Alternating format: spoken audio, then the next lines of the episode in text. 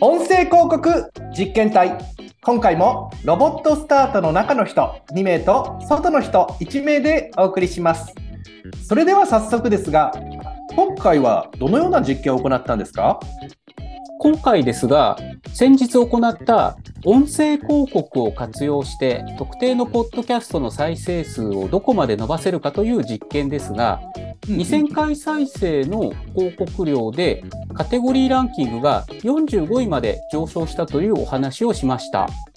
うんうんうん。2回目の時ですね。2回目ですね。で、その中で、まずはもっと気合の入ったダイナミックな実験を行ってほしいというお声をいただきました。うんほうほうほう、そういうご意見があったと。はい、そうなんですよ。合わせてランキングが上がったことには意味があると思いますが、うん、例えば SEO だと検索結果の1ページ目に載ることが重要などの数値的な基準を持つことも必要だと考えました。確かに。うん、このあたりを整理する中でカテゴリーランキングの10位以内に入ることを今回の目標として設定しました。なるほど。数値目標を設定して、それを狙いに行くわけですね。そうですね。ですので、今回の実験は、カテゴリーランキング10位以内を狙うのに、必要な広告量を調べてみたです。おー、なんか面白そうな実験ですけれども、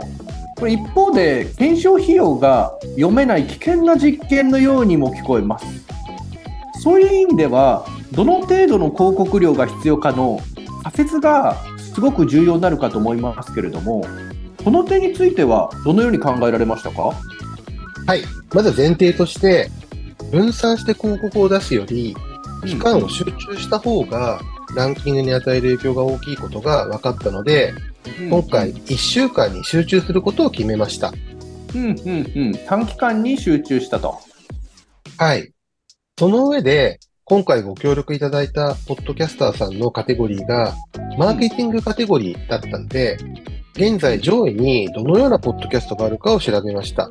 ほうほうほうで、結果、5番組ほど10位以内を安定してキープしているポッドキャストが存在していることが分かったので、残り5枠に入ることができれば、まあ、今回の目標を達成できると考えました。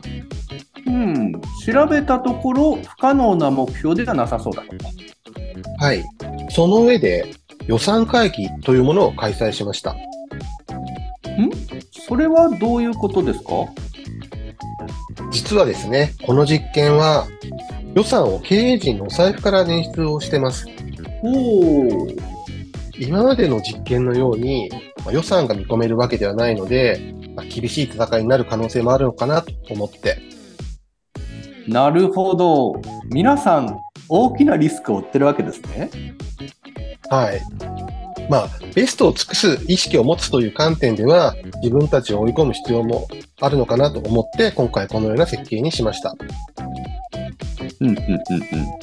もちろん、目算が全くないっていうわけではなく、1万5000から2万程度の再生数となる見込みをして、これならいけるかなというふうにまあ考えたというわけです。ほうまあ、このね仮説がすごく重要なポイントになるかと思いますけどちなみに1万5000から2万再生と仮説立てた背景について教えてください。実は僕たちは発表させていただいている以外にも音声広告量とランキングの変化について様々なデータを取り続けています。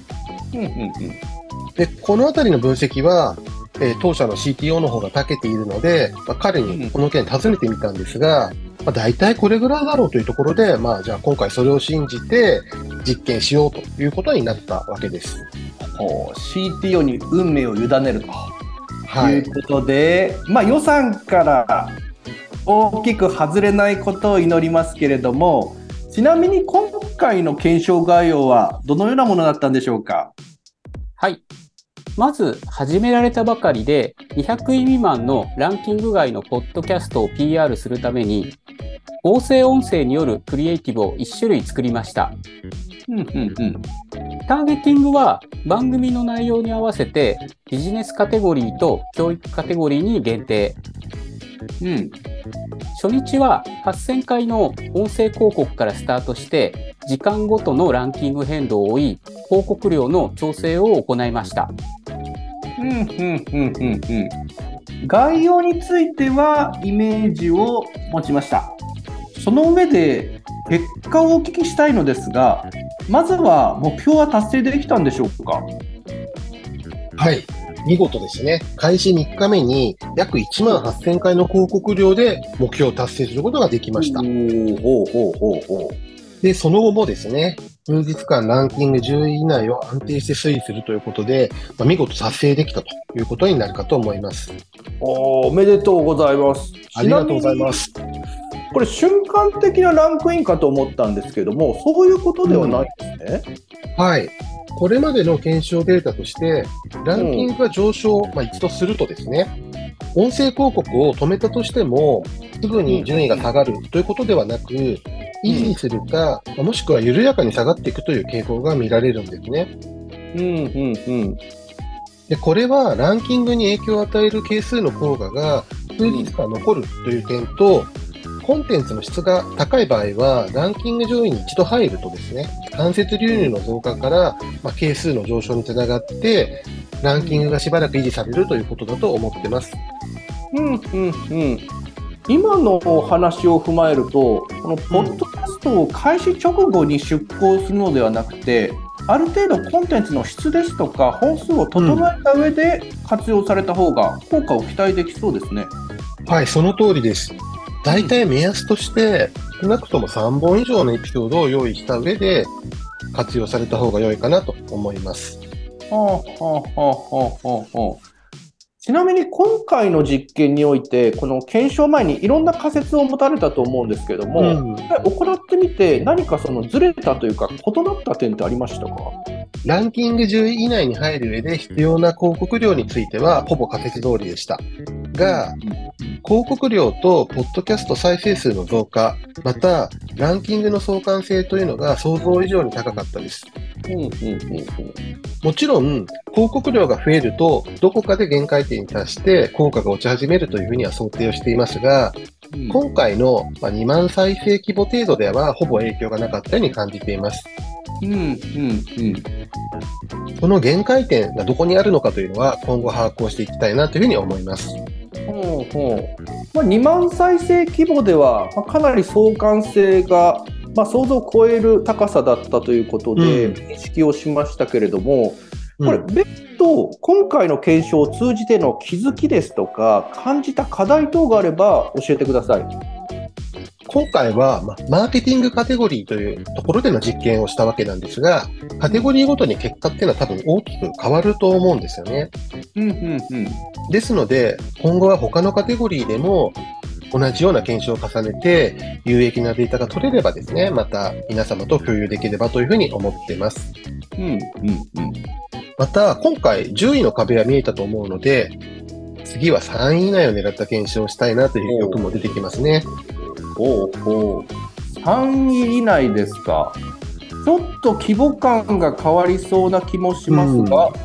まあ、実験しすぎてお財布が空っぽにならないことを祈ります。ということで今日はこの辺りにしましょうか。本日もお聞きいただきありがとうございました。ありがとうございましありがとうございまた。音声広告に興味のある方、音声広告についてもっと知りたい方、こんな検証をお願いしたいという方がいれば、概要欄にあるリンクよりお気軽にご連絡ください。それではまた。